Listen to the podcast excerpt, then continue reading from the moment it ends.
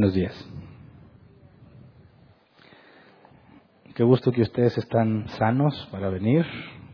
Tenemos mucha gente de vacaciones y otros reportándose enfermos. Gracias a Dios aquí estamos nosotros, ¿verdad? Ya sea que no te fuiste de vacaciones, aunque tienes la salud, en ambos casos aprovechamos bien el tiempo, ¿verdad? Vamos a continuar nuestro estudio del matrimonio. Eh, creo que el, récord que llevamos de partes en un tema, creo que fue el de vivir en santidad, nueve partes. Me parece que vamos a romper récords con este tema del matrimonio. Hoy vamos a eh, continuar eh, partiendo de lo que vimos el domingo pasado, la jerarquía de las relaciones. Eh, si recordamos brevemente, dijimos que la toma de decisiones es algo que hacemos todos los seres humanos todos los días de nuestras vidas. Constantemente tomamos decisiones. Cuando hablamos de los cristianos, decimos que tenemos que tomar decisiones basadas en la sabiduría de Dios. Para tomar decisiones se requiere conocimiento y sabiduría. Dijimos, se requiere saber y saber cómo. Y cuando hablamos de sabiduría, la Biblia la clasifica en dos tipos de sabiduría, sabiduría de Dios y sabiduría del mundo. La forma en la que el mundo hace las cosas de manera que funcionen, esa es sabiduría del mundo. La forma en la que Dios dice que se deben de hacer las cosas para que funcionen, eso es sabiduría del cielo. Como hijos de Dios, debemos tomar decisiones basadas en la sabiduría que proviene de Dios, no en el mundo. Cuando hablamos del matrimonio, eh, no puedes basar tus decisiones en base a consejos que no provengan de la escritura. Le preguntas a la comadre, al compadre, al amigo, al compañero, y no dudo que te van a dar eh, consejos bien intencionados. Pero esos consejos, si no provienen de la escritura, no son sabiduría de Dios. Dijimos entonces que para poder tomar decisiones con sabiduría de Dios tenemos que partir de la escritura. Y encontramos una jerarquía de relaciones en nuestra vida. Dijimos que había cinco principales y de ahí puedes poner cualquier otra. La primera era Dios y yo. La segunda es mi cónyuge. El tercero es mis hijos, si aplica. El cuarto es el trabajo, si aplica. El ministerio es la quinta y de ahí sexta, séptima, octava, novena, las que quieras poner queda, eh, digamos que queda tu criterio cómo estableces la sexta, la séptima y la octava. Mientras cumples las primeras cinco vas a saber que estás enfocado en hacer lo que Dios ha revelado en su palabra. Y dijimos que esto no proviene de un versículo en particular, y, pero que sí proviene de la escritura y estuvimos demostrando el domingo pasado cómo es que deducimos esta jerarquía y este orden en específico. Dijimos que era una tarea, una herramienta muy importante para que los cristianos tomen decisiones. Si las decisiones que tomamos están basadas en esta jerarquía, estamos seguros que aunque nos equivoquemos, vamos a ser más sabios. Ahora, la parte del primer punto de Dios y yo, que tiene que ver con la santidad, es uno de los temas que ya estudiamos, creo que fue en julio de este año, y constó de, de nueve partes, desde el Fundamentos número 94 al 102, Vivir en Santidad. Profundizamos mucho en lo que es la vida de santidad. Así que no vamos a tocar ese tema en la jerarquía porque lo voy a dar por visto. Quien no lo haya visto, pues vaya a los videos y ahí están. Del video, del, del video 94 al 102, en la serie de fundamentos está todo lo relacionado a vivir en santidad. Así que vamos a empezar a hablar de la segunda prioridad, que es mi cónyuge y yo. En base a eso vamos a tratar varios temas, todavía no estoy seguro de cuántos, pero están basados en las problemáticas que experimentamos como matrimonio cualquiera de nosotros y lo que en mi experiencia he visto que genera muchos conflictos en los matrimonios. Entonces, cuando hablamos de la segunda prioridad de mi cónyuge, ya especificamos anteriormente las responsabilidades del esposo, las responsabilidades de la esposa, cómo se toman decisiones, pero ahora hay que profundizar en cómo debe ser la relación en la pareja. Y ahí hay mucha información, muchos problemas que debemos abordar en distintas áreas del matrimonio, pero eh, de entre todos, digo también por factor del tiempo, vamos a enfocarnos en los más importantes, en los más graves, en los que realmente causan más conflicto en los matrimonios cristianos. Así que antes de empezar a estudiar la escritura, vamos a orar así como estamos. Señor, nos ponemos en tus manos nuevamente, como cada semana, rogándote que tengas misericordia de nosotros y nos des entendimiento que por medio de tu voluntad revelada, lo que leamos en la Escritura, Señor, podamos encontrar respuesta a nuestros problemas, a nuestras necesidades, para que podamos tener un matrimonio cada vez eh, que cada vez glorifica más tu nombre, Señor. Que nuestro matrimonio, queremos pedirte, sea un recordatorio constante de lo bueno que eres, Señor, y no un pesar continuo en nuestras vidas. Lo pedimos por nuestro propio bien y por el bien de todos los que conocen que somos cristianos y observan nuestro matrimonio. Gracias de antemano. Amén. Bueno, el nombre del tema de hoy es conocer a tu pareja. Y es algo, me parece que todos tenemos en claro, pero muy pocos hacemos. Cuando yo hablo de conocer a tu pareja y si te pregunto, ¿conoces a tu pareja? Obviamente me vas a decir que sí. Tu matrimonio no fue un matrimonio arreglado. Isaac y su esposa Rebeca se conocieron porque ya estaban comprometidos, ¿verdad? Ya había un compromiso de por medio, ya se había pagado la dote al padre de la muchacha, ella ya había decidido casarse con él, irse a vivir allá, y en ese momento se conocieron. Yo sé que ninguno de ustedes se casó así, ¿verdad? Todos conocieron en cierta medida al que hoy es su cónyuge o al que un día lo será. Pero yo no hablo de ese conocimiento. Cuando la Biblia habla de conocer, utiliza un sentido particular, sobre todo cuando se refiere al matrimonio. Vamos, por ejemplo, a Génesis 4.1, versión Reina Valera 60. Dice, conoció Adán a su mujer Eva, la cual concibió y dio a luz a Caín, y dijo, por voluntad de Jehová, he adquirido varón. Cuando estudiamos el tema del matrimonio, enfocamos o abarcamos en diseño original y después de la caída los primeros tres capítulos de Génesis. Bueno, ahí estamos alcanzando el cuarto. Conoció Adán a su mujer Eva. Y como ya leímos los primeros tres, no tengo que demostrar que Adán ya la conocía, ¿verdad? Porque cuando Dios puso a Adán a dormir y tomó uno de sus costados, que se nos traduce como costilla, y creó a la mujer y se la presentó, en ese momento la conoció, ¿verdad? Pero cuando nos habla aquí de conocer, el hebreo es yada, que se traduce como conocer, tiene un sentido totalmente distinto al mero hecho de saber que una persona existe. Cuando habla aquí el hebreo yada de conocer, eh, obviamente se refiere a el acto sexual. Cuando dice conoció Adán a su mujer, la cual concibió, sabemos que si nos enfocamos simplemente en el significado de conocer, nadie se embaraza simplemente porque le presentan a una persona. Aquí la Biblia nos está hablando del acto sexual entre Adán y su esposa Eva. Luego vamos a Lucas 1, 31 al 34, Reina Valera 60. Dice, y ahora concebirás en tu vientre y darás a luz un hijo, y llamarás su nombre Jesús. Este será grande, será llamado Hijo del Altísimo, y el Señor Dios le dará el trono de David su padre, y reinará sobre la casa de Jacob para siempre, y su reino no tendrá fin. Entonces María dijo al ángel, ¿cómo será esto? pues no conozco varón. Y nuevamente aquí hay una connotación sexual en la respuesta de María. El ángel le dice, vas a quedar embarazada. Y ella dice, no conozco varón. Sabemos que estaba desposada ya con José, ¿verdad? Eso significa que ya estaban comprometidos, pero todavía no se llevaba a cabo la boda. Entonces, claro que sí conocía a otros hombres, pero el sentido que María usa la palabra conozco tiene que ver con la intimidad sexual. Dice María, ¿cómo voy a quedar embarazada si yo no he tenido intimidad sexual con ningún hombre? Entonces, cuando nos habla aquí de conocer, tanto en hebreo como en griego, la palabra aquí griega es ginosco, conocer, reconocer, percibir. El diccionario Jeff lo traduce así. Conocer especialmente a través de la experiencia personal o intimidad sexual. Entonces, cuando hablamos del hebreo o del griego refiriéndose al acto sexual en una pareja, tendremos que preguntarnos, ¿por qué la Biblia, los escritores bíblicos no nos dijeron directamente eh, algo que referencia al acto sexual, verdad? ¿Por qué no dice, y Adán tuvo relaciones sexuales con su esposa Eva y concibió? ¿Por qué no dice directamente lo que está pasando? ¿Por qué no dice María, yo no he tenido nunca relaciones sexuales, ¿cómo voy a quedar embarazada? ¿Por qué en lugar de hacer referencia directa al acto sexual, cambia la palabra y lo usa como, o, trata de expresarlo por medio de conocer. Algunos piensan, como yo pensaba antes, que quizás era algo muy fuerte en aquel tiempo y tenían que cambiar la palabra para que no sonara tan crudo. O quizás una manera más poética de expresarse.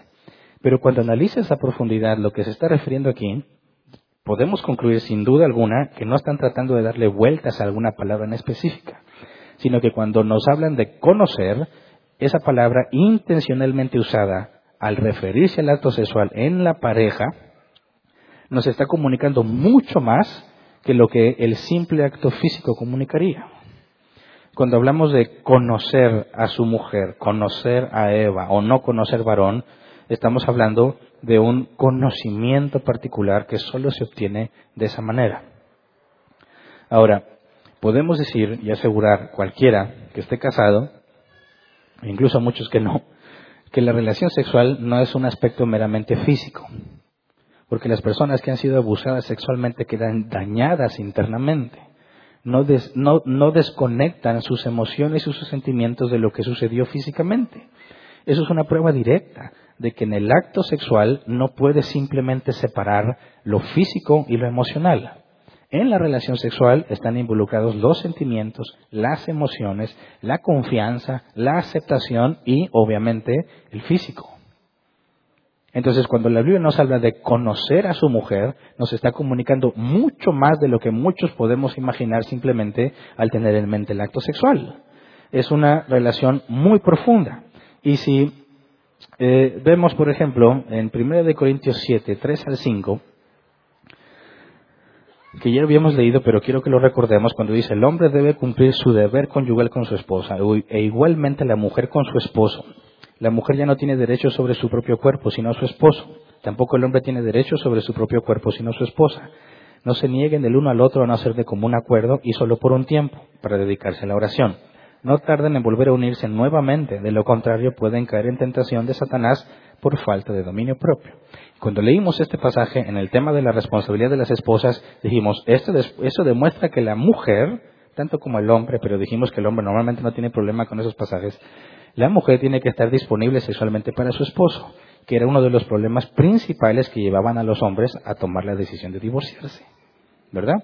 Y claramente está hablando aquí de la intimidad sexual.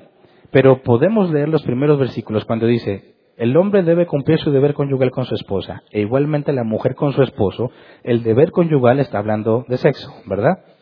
Pero si usamos el término bíblico, Adán conoció a su mujer, podemos traducirlo fácilmente así. El hombre debe conocer a su esposa e igualmente la mujer debe conocer a su esposo.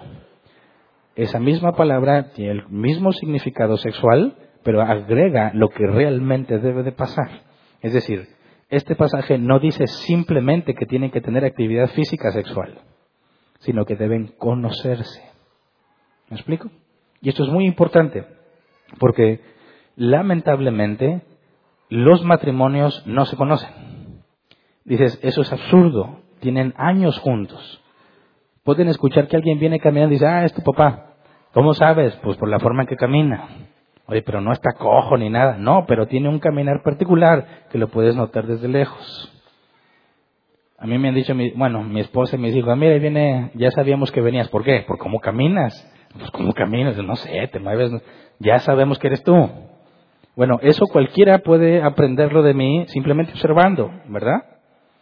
Pero eso no es lo que la Biblia dice que debes hacer con tu pareja. No se trata de conocerlo en ese aspecto. Ese conocimiento viene por mera observación. Tú puedes saber mucho de una persona simplemente observándola, ¿verdad? Puedes saber si le da vergüenza, si tiene miedo, si está enojada, hay muchas cosas que puedes aprender. Pero la Biblia no se refiere a eso. Cuando hablamos de conocer a tu pareja, en el mandato bíblico de que no puede, de que debes cumplir tu deber conyugal, tiene que ver con algo mucho más allá del sexo y un conocimiento que se adquiere en todo eso. Tiene que ver con intimidad. Y nosotros, en nuestra cultura, no sé si latina en general o nada más en México, cuando hablamos de intimidad, inmediatamente lo relacionamos con algo sexual. ¿Verdad? Decimos que hay ropa íntima. ¿Por qué ropa íntima? Cuando hablamos de tener intimidad sexual, pues casi casi las vemos como sinónimos. Pero eso es un error. La palabra intimidad, según el diccionario de la Real Academia Española, dice así, es el ámbito reservado de una persona una familia ámbito reservado de una persona en una familia. Otro diccionario lo dice más simple, actos y sentimientos que se mantienen fuera del alcance público. Algunos ven una equivalencia muy grande entre intimidad y privacidad. La intimidad son cosas que no compartes con nadie más, solo con un grupo reducido de personas como tu familia o tu pareja. Y hay distintos tipos de intimidad. yo encontré hasta 12, pero me parece que con cuatro engloban todas las demás. Por ejemplo, intimidad sexual, que es lo que quizás relacionamos directamente, que se entiende como el participar en actividades sensuales o sexuales con la intención de brindar y recibir placer. Se supone que esto no es algo que haces con cualquiera, ¿verdad? Se supone que eso es algo que está lejos del alcance público. ¿Cómo es una persona en ese ámbito? Es algo íntimo. Y hablar de intimidad sexual habla de una persona compartiendo con otra persona ese tipo de información que nadie puede ver. Esa es la relación más común que entendemos cuando hablamos de intimidad, pero también hay intimidad emocional. Es la confianza que tienes con otra persona para expresar tus sentimientos sin temor a que se burlen de ti o a ser rechazado. Intimidad emocional es cuando a alguien le confiesas lo que sientes y te acepta y te escucha. Intimidad intelectual, la confianza de expresar tus ideas y pensamientos con otra persona a pesar de que sabes que no está de acuerdo. Hay muchas cosas que pensamos que no le decimos a la gente, ¿verdad? Hay muchas cosas que nos reservamos para nosotros, pero tenemos cierto nivel de intimidad intelectual con distintos tipos de personas. Por ejemplo, casi siempre uso este ejemplo, ¿verdad? Cuando te dicen, mira mi hijo, ¿a poco no está hermoso? Y tú ves el niño bien raro. ¿Qué le vas a decir? Y pues, ah, no, no le vas a decir eso. Ay, sí, qué bonito, se parece a ti. No le vas a decir, pero hay personas a las que le tienes más confianza y dicen, está bien feo el huerco, ¿verdad? Sí se parece a él, pobrecito, hay que orar por él. A ver si se le quita. Hay personas a las que les tienes confianza para decir eso. Y hay personas a las que no les dirías. Ahí hablas de intimidad intelectual. ¿Me explico? Y no estoy hablando de nada sexual, ¿verdad? Y luego tenés intimidad espiritual. Compartir con otra persona actividades espirituales como orar, estudiar la Biblia, servir a Dios, etcétera, etcétera. Y en, cierta manera, aunque todos venimos aquí con la misma intención de orar y estudiar y servir, no te llevas con todos igual y no tienes la misma confianza con todos para la hora de hacer este tipo de actividades. Y hay personas que son más allegadas a ti a la hora de que le sirves a Dios o que estudias la palabra o que te pones a orar. Y hay una intimidad espiritual. Entonces, cuando hablamos de conocer a tu pareja, estamos hablando de intimidad que incluye lo sexual, pero que también abarca la emocional, la intelectual y la espiritual. Fíjate bien, es una distinción. Nadie tiene acceso a esas áreas de tu vida más que tu pareja. Quizás algunas, como la intelectual o la emocional, puedas compartirle con alguna amistad cercana, pero nunca debería ser mayor que con tu pareja. Entonces, cuando vemos la palabra que María usó en griego, para, cuando dijo no conozco varón, la palabra ginosco, ese conocimiento cercano que vemos que tiene una connotación sexual, notemos que Jesús usó esa misma palabra para referirse a sus ovejas y a su relación con el Padre. Vamos a Juan 10, 14 al 15. Juan 10, 14 al 15. Yo soy el buen pastor, conozco a mis ovejas y ellas me conocen a mí. Así como el Padre me conoce a mí y yo le conozco a Él y doy mi vida por las ovejas. Y aquí la palabra conozco, conocen, conoce es ginosco. No es simplemente el hecho de saber que hay un Dios. Jesús no está enterado de sus ovejas o tiene información externa de ellos. No, yo conozco a mis ovejas, ellas me conocen. Está hablando de una relación íntima entre las ovejas y el pastor. Y luego dice, así como el Padre y yo yo conozco al Padre y el Padre me conoce a mí. Está hablando de esa misma relación íntima y no tiene nada que ver con lo sexual aquí, ¿verdad? Entonces, cuando hablamos de conocer a tu pareja, estamos hablando específicamente de intimidad, información que nadie más tiene, con quien nadie más compartes. Entonces, si nosotros entendemos bíblicamente que tenemos la obligación de cumplir el deber conyugal, entendiendo la perspectiva bíblica de conocer a tu pareja, no nada más en lo sexual, sino en esas otras áreas, tenemos que analizar lo que estamos haciendo y ver si estamos realmente conociendo a nuestra pareja. Porque hay un fenómeno que no, descubres hasta que ya tienes un cierto tiempo de casado. Hasta que analizas lo que hiciste desde que tuviste la primera cita con la, que con la persona que hoy es tu esposo o tu esposa. Y quisiera que hiciéramos ese ejercicio, a ver si te das cuenta de si realmente conoces a tu esposa o a tu esposo o no.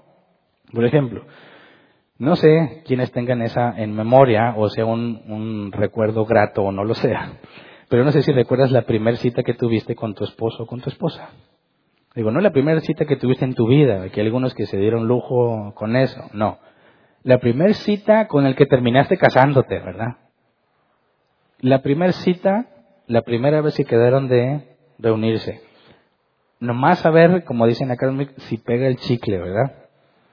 Invitar a una chica a salir es una declaración abierta de un interés muy claro y muy obvio. Que incluso algunas mujeres dicen, no, es que invita a todas. No, no, no, no invita a todas. Tiene claras intenciones contigo. Es que es como amigos. No, no, no es como amigos. Uno no invita a su amiga a salir por la nada. Hay un interés muy claro. Y cuando la chica dice sí, ¿qué es lo primero que va a pensar el hombre? Ah, también quiere, ¿verdad? Es muy probable que también yo le guste. Si no me hubiera dicho que no. Por eso, mujeres, tomen nota. Un sí de ustedes dice muchas cosas para un hombre que quizás ustedes no quieren decir. ¿Me explico? Cuando ustedes dicen que sí, el hombre piensa que le dijiste que sí a todo lo que él se imaginó. ¿Me explico? Por eso hay que saber decir sí y decir no cuando corresponde. Pero no es el punto. Después hablamos de eso. Porque se meten en muchos problemas y tengo dos hijas. Pero bueno, piensa, ¿cómo te vestiste la primera cita con tu pareja? ¿Te acuerdas o no te acuerdas? A mí no se me va a olvidar. ¿Qué día? No me acuerdo exactamente qué día de la semana era, era un sábado, no más seguro, que no hubiera estado en la escuela. Y tenía poco de conocer a mi esposa, nunca le había invitado a salir, no tenía dinero para invitarla a salir, le dije, ¿cómo ves si te visito en tu casa? Es lo más económico que se me ocurrió. Podía ir caminando a su casa, ni siquiera tenía que pagar camión. Y así fue una plática X, ¿cómo ves? Tomé el riesgo, ¿cómo ves? ¿Puedo ir a platicar a tu casa? Dijo, sí, inesperado, pero excelente noticia. Órale. Hoy, hoy, a tal hora, a tal hora. Excelente. Tuve que ir a mi casa a arreglarme, ¿verdad? Que me acuerdo que estaba en la casa de un amigo. Y a mí no se me olvidó lo que me puse porque mucha ropa no tenía. Entonces saqué mi mejor camisa. Una camisa que a mí me gustaba usar sin abrochar. no creas que tuviera algo que presumir, no. La ausencia de panza nada más. Y tenía una playera blanca abajo. Me acuerdo que tuve que buscar la más blanca que tenía porque todas estaban nejas. ¿verdad? Esas que con el uso se empiezan a poner como amarillentas. Entonces, para esa camisa en particular necesitaba una playera en especial, que gracias a Dios estaba limpia. Mi mejor pantalón, pues no tenía muchos, y la buena limpiada de mis zapatos, que mucha falta le hacían. Me peiné lo mejor que pude, un baño de loción, doble porción de desodorante, por si las dudas, porque como iba a ir caminando hasta su casa, que no vaya a llegar con que le chilla la ardilla, decimos. Y ya estaba listo. Obviamente los hombres se esfuerzan, ¿verdad? En su primer cita por verse bien, según su perspectiva. Haces lo mejor que puedes por verte bien. Pero me parece que es un fenómeno más obvio en las mujeres, ¿no? En la gran mayoría de las mujeres. ¿Qué hacen las mujeres cuando van a tener una cita? ¿Mm? Esto lo he aprendido con los años y la experiencia se planchan el pelo, ¿verdad? ¿Sí o no? La gran mayoría de las mujeres se plancha el pelo. ¿Cuánto se tardan en plancharse el pelo? Depende del pelo que tenga. Si tiene mucho cabello, se va a tardar un buen rato planchándose el cabello. Se maquilla el rostro para cubrir imperfecciones. Imperfecciones, algunas hasta la nariz se cambian, ¿verdad? Se ponen pestañas, algunas incluso se ponen cejas.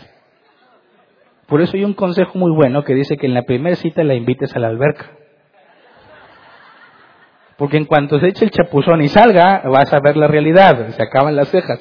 Es una experiencia real, no con una cita. Pero yo acabo de conocer una vez a un grupo de personas, un grupo de jóvenes, me acuerdo mucho, pero me había invitado a su iglesia, ya éramos novios, iba a dar el anuncio de que ya tenía novio, pues yo venía con la expectativa de que quién va a conocer y qué van a pensar de mí, ¿verdad? Entonces una de las muchachas que estaban ahí, pues así, la, bien perfecta la ceja y todo, bueno, se metió al agua y cuando salió todo nos llevamos un susto terrible, ¿verdad?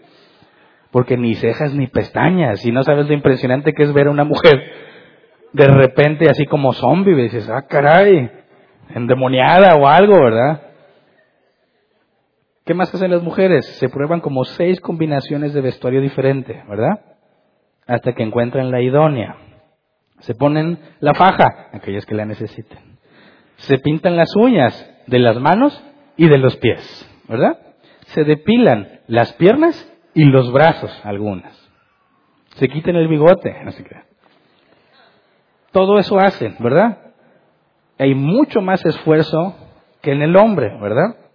Nosotros podemos ser víctimas de una mujer muy hábil para maquillarse, ¿verdad? Porque se transforman completamente.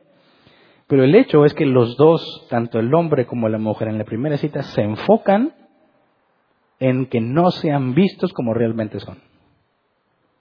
¿Verdad? En eso es el esfuerzo. No me puede ver como yo soy normalmente. Tengo que apantallar. Tengo que impresionar. La primera cita es la más importante. Así que ni de loco me muestro tal como soy. Voy a tratar de ponerme mi mejor disfraz para poder impresionar. ¿Verdad?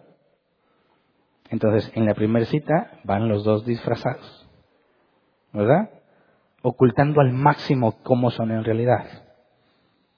Y te vas a encontrar todo tipo de buenas atenciones de parte del hombre. ¿ves? Es una queja muy constante de las mujeres. Cuando éramos novios, me trataba muy bien. Ya nomás nos casamos y se acabó. ¿Por qué la tratas tan bien? Sobre todo en la primera cita. Y quieres impresionar. No eres así en realidad, pero quieres impresionar. Porque ya, ¿qué vas a pedir de comer? Una ensalada. Ensalada.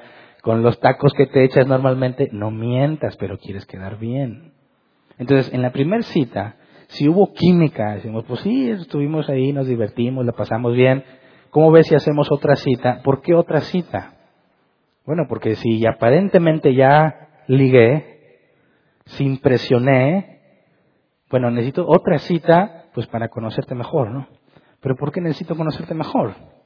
Bueno, porque nada de lo que vi es real prácticamente.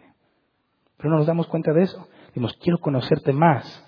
Y aún así, en la segunda cita te vuelves a poner un disfraz. ¿Verdad? Y si vuelven a tener química y se vuelven a sentir bien, pues empiezan a conocer más y a salir más. ¿Verdad? Y cada vez que salen, muestran, consciente o inconscientemente, un poco más de cómo son en realidad. Porque desde la primera cita, si aparentemente le gustaste, te queda una duda. ¿Le gusté yo o el disfraz que llevaba puesto? ¿Qué es lo que le gustó? No tienes la más mínima idea. ¿Verdad? La chica va a decir, pues sí le gusté, pero porque traía la faja y traía el vestido tal y me había peinado así y esa vez sí me salió el rímel y esa vez, bueno, en la segunda vuelve a ser un nerviosismo. No sé si le voy a seguir gustando. Pero si realmente se quieren conocer van a tener que reunirse una vez y otra vez y platicar y platicar y platicar. ¿Por qué platicar? Porque necesitas ver qué hay allí dentro. ¿Verdad? Lo de afuera te gusta y algunos ingenuamente piensan que así es la verdad. Pero es parte de la edad, es parte de la trampa, ¿verdad? Todos a esa edad nos, nos preparamos como, como una trampa para pescar a una víctima, ocultando lo que somos. Y una vez que cae, poco a poco empezamos a quitarnos algo del disfraz para ver, así como que a ver si, sí, no te enojó, no, no, le, no le disgustó, bueno, ahí va un poco más y un poco más. Y ese es el propósito principal del noviazgo. Que empiecen a mostrarse tal como son. Que empiecen a dejar cada vez más del disfraz. Ok, impresionaste con el disfraz, excelente, se siente muy bien, pero eso no te lleva al matrimonio. Eso no te dice realmente si te aman o no, y vas a tener que empezar a correr riesgos y empezar a mostrarte cada vez más como eres en realidad. El problema es que muchos no entienden ese proceso en el noviazgo y se disfrazan todo el tiempo. Y somos hábiles en mantener un disfraz mucho tiempo. Lo podemos mantener incluso durante años. Yo conozco parejas que de novios aparentaron una cosa y cuando se casaron mostraron la realidad, sorprendieron a su pareja, pero los que ya conocíamos a esa persona sabíamos que había mentido todo el noviazgo. Pero de alguna forma extraña, la muchacha nunca se dio cuenta o no quiso verlo. Pero fíjate bien, ¿cómo le haces al principio para conocer a tu pareja? Hablando, platicando, haciendo preguntas difíciles, preguntas que tienen que ver con cómo eres por dentro. No vas simplemente a observarla, aunque te gusta observarla, porque te gusta, pero no vas a aprender cómo es ella o cómo es él simplemente por observación. Tienes que preguntar. Tienen que estar en distintas situaciones. Tienes que convivir, esto es un consejo para los novios, tienes que convivir con sus amigos. Ellos, ella o él tiene que convivir con los tuyos, porque somos de una manera cuando no estamos con nuestros amigos, somos de una muy distinta cuando estamos entre amigos. Tienes que esforzarte en hacer todo lo que puedas en todos los ámbitos posibles de la vida por ver cómo es, porque como quiera todos ocultamos mucha información de nosotros mismos porque queremos agradar. Pero hay un esfuerzo en conocerlo, hay un esfuerzo en conocerla. Y aquí hay un problema, los que no pasan por ese proceso enfrentan dificultades muy graves en el matrimonio, principalmente en cuestión de inseguridad.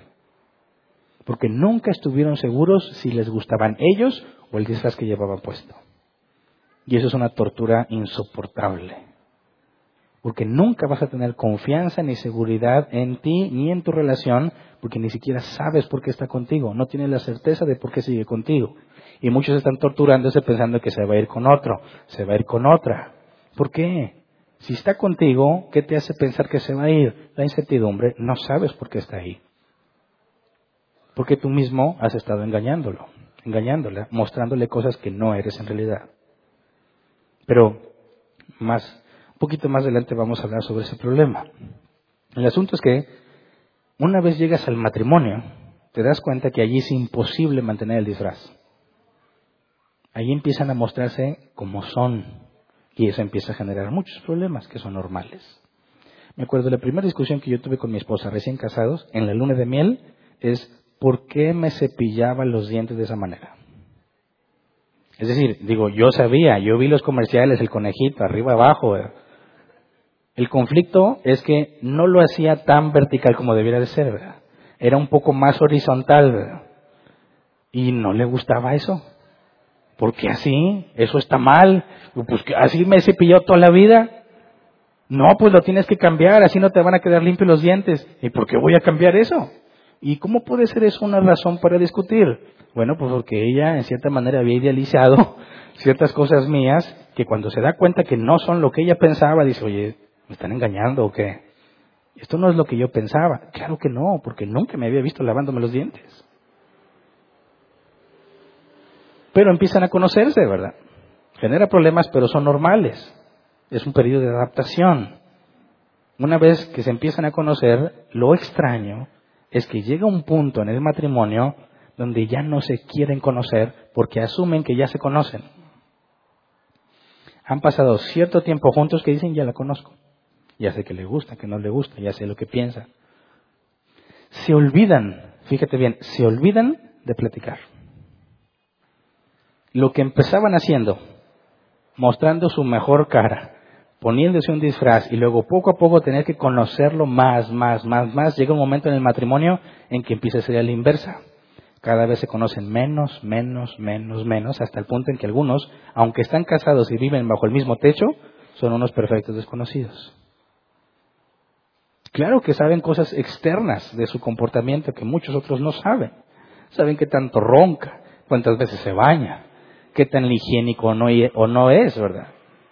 Pero desconocen el interior de esa persona que es su esposo o es su esposa. ¿Por qué? Porque ya dieron por hecho que lo conocen. Y eso es lo que genera muchísimos problemas. Cuando una persona está casada con otra a la cual no conoce, porque no hay intimidad, y no estoy hablando solamente de lo sexual, no hay intimidad ni intelectual, ni emocional, ni espiritual. Cada uno se ha enfocado tanto en sus propias tareas cotidianas que se olvida del otro. Llegan a una especie de contrato, mira, yo hago lo que me toca, entonces lo que te toca.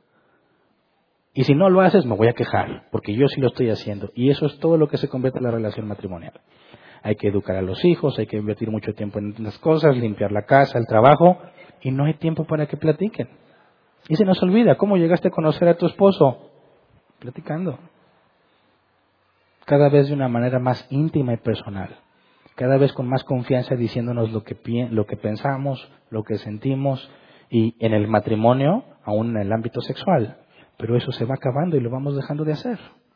¿Por qué? Es extraño. Llegamos a la conclusión de que ya conocemos a nuestra pareja. Y eso es evidente, sobre todo cuando tratas con problemas en el matrimonio, un matrimonio con conflictos. Es una queja muy común. La esposa dice, es que no me gusta que él haga eso. Ponle lo que tú quieras a eso. Cómo gasta el dinero, si se levanta o no se levanta, si hace lo que le pediste o no, lo que sea. No me gusta que haga eso. Tú le preguntas al esposo, ¿y por qué haces eso? ¿Qué contesta normalmente? Dice, porque eso es lo mejor, a mí me pareció lo mejor y no tiene nada de malo. Algunos quieren ser más bíblicos y dicen, ¿a poco es pecado? No dudo que para ti haya sido la mejor. No dudo que tú decidiste considerando lo que era mejor. No dudo que no estés haciendo algo indebido. Pero ¿por qué no tomaste en cuenta a tu esposa? Pues es que ya debes saber que eso es lo mejor. Ahí está el problema. Ahí está el problema. Se olvidó de conocer a su esposa porque ahora asume que su esposa piensa como él y ve las mismas cosas que él. Llega un punto en el que dicen, pues es que es obvio, ¿cómo es que no lo ve? Olvidando la manera en que pensamos. ¿Cómo conoces a una persona? Platicando, sabiendo lo que piensa, lo que siente, lo que hace, y eso te empieza a dar información de quién es esa persona. Pero llega el momento, en, el momento en que nos olvidamos de eso y ahora demandamos que así como yo pienso, él tiene que pensar. Que así como yo veo que esta es la mejor opción, ella también debe de verlo. Y está mal si no lo ve. ¿Me explico? El problema de eso es que no se conocen. Viven juntos, hacen muchas cosas juntos, pero no se conocen. ¿Y por qué no se conocen? Es simple, porque no hablan. Sí hablan de sus problemas, de las cosas que hay que pagar, de las cosas que los niños hicieron, pero no hablan de ustedes mismos. ¿Me explico? No se sientan a hablar de sus emociones, menos los hombres, ni los sentimientos, ni sus pensamientos.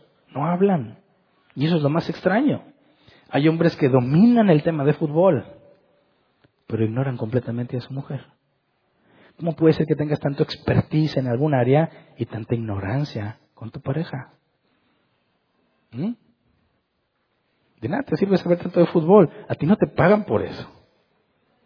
Con tu esposa vives todos los días y tu felicidad está ligada directamente a eso y decides que vale la pena ignorarlo porque ella debe de pensar como yo creo que debe de pensar. Y si no, tiene un problema. Ahí está uno de los principales problemas en el matrimonio. Podemos hacer un ejercicio y una pregunta simple. ¿Qué tanto conoces a tu pareja? No es un test para llenar y cuántas has tuviste, no. Es una pregunta simple. ¿Le gustas a tu pareja? Cualquier hombre diría, sí. No, no, no, no. No te estoy preguntando si tú crees que le gustas. Te estoy preguntando si tienes información fidedigna, evidencia de que tú le gustas. Cuando están breve en el matrimonio, pues claro que sí, ¿verdad? En eso hay mucho de eso todavía. Pero conforme el matrimonio empieza a avanzar y muchas cosas empiezan a ir y otras empiezan a llegar, y te pregunto, ¿le gustas? ¿Qué piensas? ¿Qué contestas? ¿Sí o no? ¿Mm? Ya no eres el que eras. Y a veces ves las fotos de que, cuando se casaron, nada que ver con ahorita, ¿verdad? ¿Le gustas? ¿Sí o no? Dicen que los hombres, cuando se ven en el espejo, nunca ven la realidad, se ven mejor de lo que están. Está la lonja, pero dices, pero, pero si le hago así, se ve como cuadritos. Y son felices. La mujer se ve al espejo y se ve gorda, no importa qué flaca esté. Bueno, mi pregunta es, ¿le gustas? Tu pareja. Dices, ay, nosotros ya no estamos para eso. Eso ya pasó. Eso déjalo a los jóvenes. No, no, no, no, no, no, no. ¿Dónde, ¿De dónde sacaste esa idea? ¿De dónde? ¿Sabiduría del mundo o sabiduría de Dios? 1 Corintios 7, 33 al 34. Pero el casado se preocupa de las cosas de este mundo y de cómo agradar a su esposa. Sus intereses están divididos. La mujer no casada, lo mismo que la joven soltera, se preocupa de las cosas del Señor. Se afana por consagrarse al Señor tanto en cuerpo como en espíritu. Pero la casada se preocupa de las cosas de este mundo y de cómo agradar a su esposo. La palabra agradar, complacer, satisfacer, agradar, diccionario Helps, satisfacer. Por lo tanto, ganar el favor de alguien porque cumples con sus expectativas. Si yo te pregunto, ¿le gustas a tu esposo o a tu esposa? Tiene que ver con una responsabilidad bíblica tuya, con un mandato bíblico que no caduca con la edad. No hay fecha de caducidad para esta instrucción. Siempre, toda tu vida, uno de tus enfoques principales es agradar a tu esposa. Por eso me pregunta, ¿le gustas? no sabes qué gran pecador eres, porque este versículo te deja en evidencia. ¿Verdad? ¿Cuántos matrimonios viven en pecado actualmente simplemente usando este pasaje? ¿Mm? ¿Le gustas o no le gustas? ¿Cómo sabes? ¿Cómo sabes? ¿De oye, ¿te gustó? Pues a lo mejor te va a decir por pura lástima. Sí, mijito, sí. Eres especial a tu manera. Un día eras muy guapo. No, yo te digo ahorita, ahorita. ¿Tienes certeza o no tienes certeza? ¿Tienes evidencia o no tienes evidencia? ¿Agradas? ¿Le agradas a tu esposo? ¿Le agradas a tu esposa? Es algo que todos deberíamos saber, todos. Es una respuesta que tienes que tener lista, aquí, sí. ¿Por qué? ¿Cómo sabes? Por esto, por eso y por esto. Es una de tus responsabilidades principales. Y sin embargo, la gran mayoría no tiene la más mínima idea. ¿Verdad? Es más, ni les importa a muchos. Y eso es un pecado grave, porque eso genera muchísimos problemas. Es una disfunción en el matrimonio. El enfoque que está mencionando Pablo aquí es te de las cosas del mundo. Todos tenemos que hacer las actividades diarias para la vida. Pero aparte de agradarle, de gustarle, de satisfacerla porque cumplo con sus expectativas. Entonces, para saber si le gusto, lo primero que tengo que saber es qué espera. ¿Cuál es su expectativa? ¿La conoces? Te aseguro que no. Hay esposos que dicen, no, pero yo me esfuerzo por agradarla. A veces le quiero dar sorpresas. Llego y le dije, mira, te compré esto. Y se enoja. ¿Para qué andas gastando en eso? Lo compré para ti. No, no estás gastando el dinero en eso. ¿Qué ganas le quedan a uno de estar buscando agradarle? Ahora otro dicen, bueno, no gasto dinero. Barrí, trapié, lavé los trastes. Llegó y ni cuenta se dio. Nada, no dijo nada. ¿Para qué? ¿Para qué voy a hacer algo si ella ni cuenta se da? Bueno, ¿cuál es el problema ahí?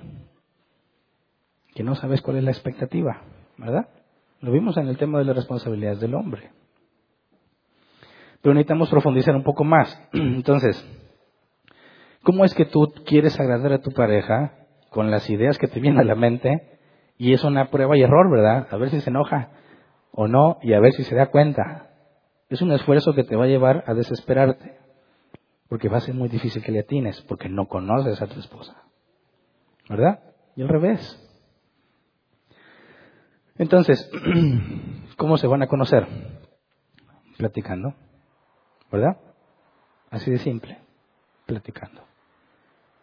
Diciéndose que piensan, que sientan, que quieren, que no quieren, que les gusta, que no les gusta. Pero tenemos que hacer un ejercicio para llevarlo a la práctica. Algo que nos sirva a los dos, tanto hombres como mujeres, pero quiero partir de la responsabilidad que vimos en los hombres. Cuando vimos en la responsabilidad del esposo en 1 Pedro 3.7, Maridos, vivid sabiamente con ellas, decía la Reina Valera 60. Recuerden que cuando analizamos el original de vivir con ellas sabiamente, analizamos las palabras en el original y concluimos que se refería a vivir científicamente o inteligentemente con ellas. Un comentarista dice así, debe entenderse como científicamente o inteligentemente. Significa que el esposo debe estudiar bien la situación y tomar todo en cuenta. El esposo y la esposa no se van a llevar juntos, no se van a llevar bien al azar sin esfuerzos para comprender la situación. Dijimos que una de las responsabilidades del esposo es analizar con cuidado a su mujer. Así que tenemos que hacer un ejercicio que nos revele realmente si estamos conociéndonos o no.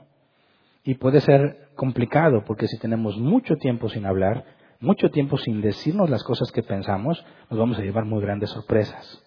Y a veces no son gratas. Pero esto es un ejercicio simple, que incluso los novios lo pueden hacer para tratar de conocerse más. Pero mi enfoque hoy son los esposos.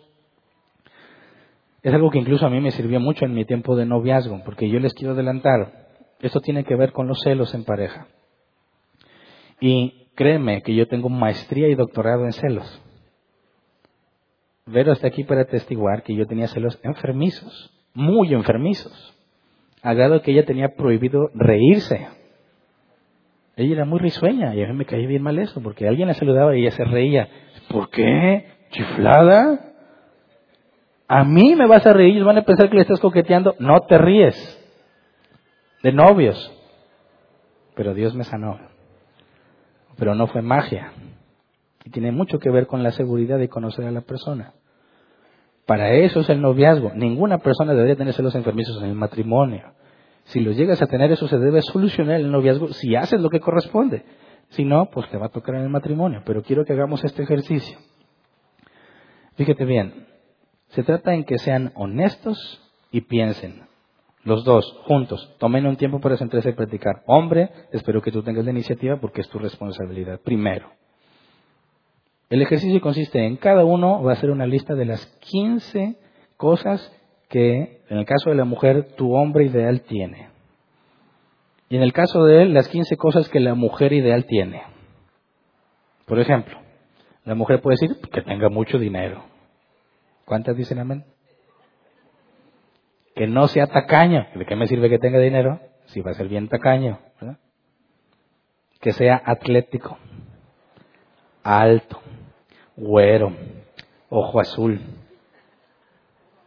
americano de preferencias, cariñoso, que sepa escucharme, caballeroso, que ayude en el lugar, que sea sabio, que sea bueno en lo que hace.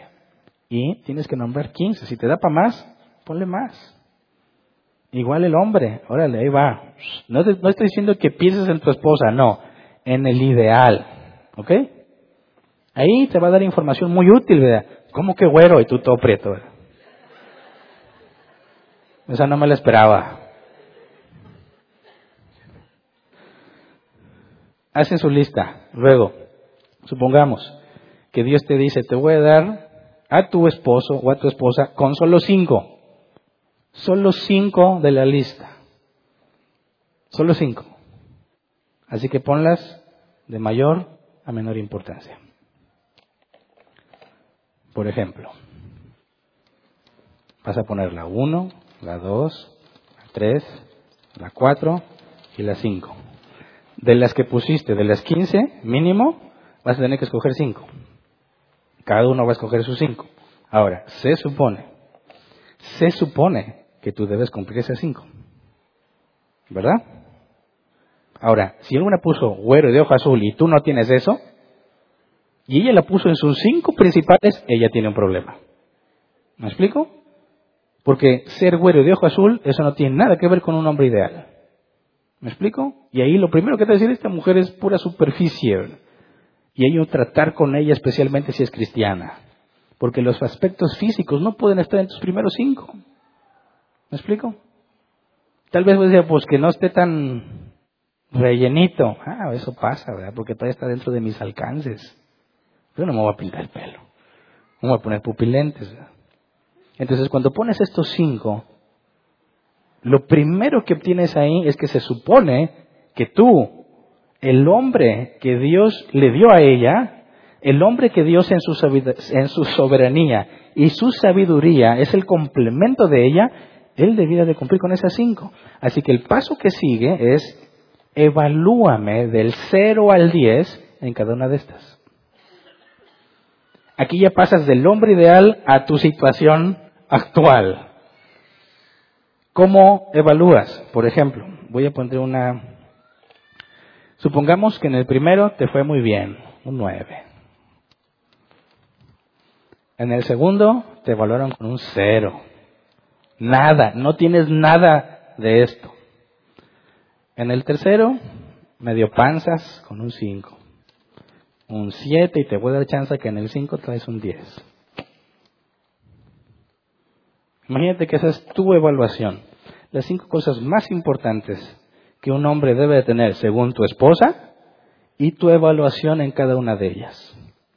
Tú puedes decir, pues no estoy tan mal. ¿Cuál es el pase? ¿Seis? ¿Cinco? ¿Siete? Mínimo tengo un cinco en una, pero tengo un cero en la dos. Ahora fíjate bien. Esto te da información para saber en qué enfocarte primero. ¿Me explico? Podrías poner, oye, quise sorprenderla lavando los trastes. Bueno, si no está en su cinco, deja de hacer eso. Enfócate en esas cinco. La primera información que obtienes, hombre, es en qué debes estar enfocado. Hay muchas otras cosas que ella va a desear, pero esas son las cinco principales. Y si en esas cinco te estás ocupando, te aseguro que lo que hagas no va a pasar desapercibido. Y los avances que hagas en esa área no la van a hacer enojar. Porque eso es lo que, eso es lo que ella quiere. Ahí es donde se cumple agradar a tu esposo, agradar a tu esposa, satisfacer porque cumples la expectativa. ¿Me explico? Pero además te da otra información valiosísima. Te dice dónde está el punto de quiebre de tu matrimonio. ¿Dónde están las alertas? ¿Dónde, por dónde va a venir el enemigo? ¿Qué es lo que va a destruir tu matrimonio? Y en este caso es la dos. Hagamos un ejemplo. Eres, el, eres la esposa. Esas son las prioridades de tu esposo y tú en la 2 tienes un 0. Y supongamos que la 2 es disposición sexual, es decir, que esté disponible para él cuando él quiere tener intimidad sexual contigo. Y ahí te puso un 0. ¿Qué significa? No estás con él cuando él quiere o cuando él lo necesita, sacas excusas, etcétera. Que vimos que es uno de los problemas más graves que lleva al, al divorcio. Ok, ahora piensa, ¿qué pasa si en el trabajo una mujer le hace ofrecimientos sexuales constantes? ¿Mm? ¿Qué va a pasar? Tú tienes un cero en disposición sexual. Cero. Y hay una mujer que constantemente se le ofrece sexualmente a tu marido. ¿Qué va a pasar? Lo que debe de pasar es que él debe resistir. Pero ¿qué dice la experiencia? ¿Qué dice? Es más, ¿qué dijo Pablo? Primero de Corintios 7 al 5. Lo leímos ahorita. No se nieguen del uno al otro, a no ser de común acuerdo y solo por un tiempo para dedicarse a la oración no tarden en volver a unirse nuevamente. De lo contrario, pueden caer en tentación de Satanás por falta de dominio propio. Fíjate la advertencia. Pueden caer en tentación de Satanás por falta de dominio propio. La mujer que tiene un cero ahí tiene que estar consciente que esa es la posible causa de la destrucción de su matrimonio, porque su marido va a ser constantemente sometido a esa presión. Y hay hombres que literalmente avientan todo por la borda con tal de tener eso. Cuando tú les preguntas a los infieles, hombres infieles, ¿por qué le fuiste infiel a tu mujer? Casi siempre la queja es porque ella no estaba para mí. Y esta otra me hizo sentir deseado, me hizo sentir hombre. Y dejan familia, dejan ministerio y dejan todo con tal de suplir eso. No es una justificación, es un grave error. No tienen forma de justificarlo. Pero no podemos negar que la esposa tiene gran culpabilidad por no agradar a su esposo, lo cual es una obligación bíblica. Tu pecado puede destruir tu matrimonio. ¿Me explico?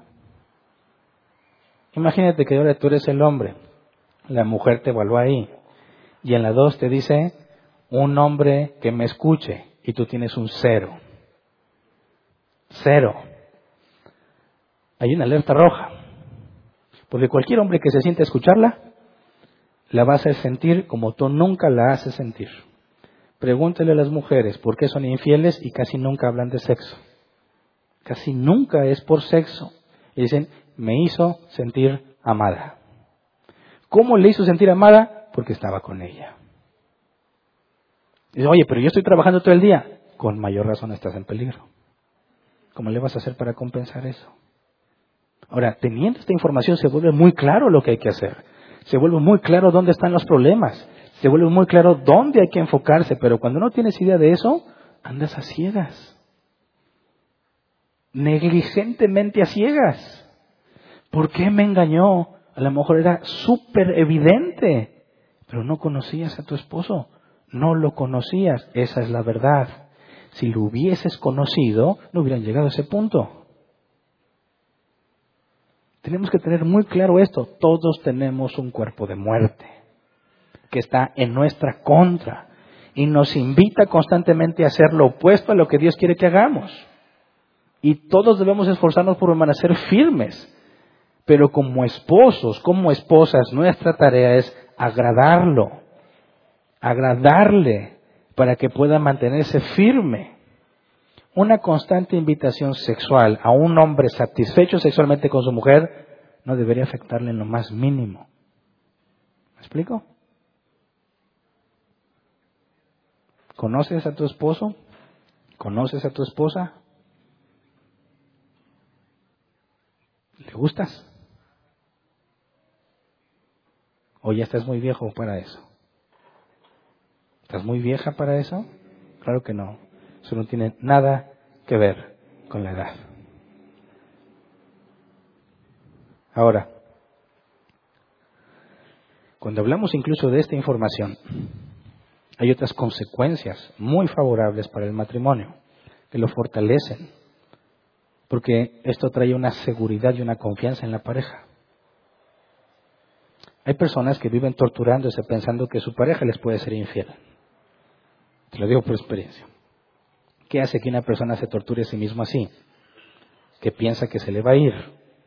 Piensa que alguien le va a ofrecer algo y se va a ir. ¿Qué te lleva a pensar que eso va a pasar?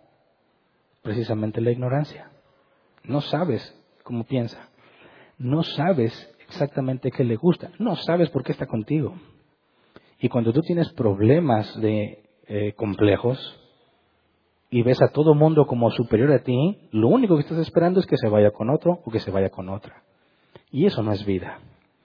Porque en los dos extremos en los que normalmente se presenta, o se vuelven complejos de inferioridad tremendos en la persona, o se vuelven celos enfermizos.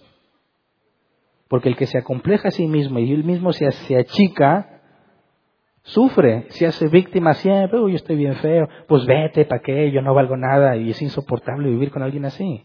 Y al revés, cuando dice, ah, no, no vas a salir, no vas a hacer esto, ¿dónde andabas? Dime tu ubicación. Oye, no estoy haciendo nada malo, sí, pero es, a mí me, se me hace que me estás engañando. Y se van a los celos enfermizos y también es insoportable vivir con alguien así. Entonces, ¿cómo hacemos para que cuando vivamos en el matrimonio tengamos certeza en nuestra relación.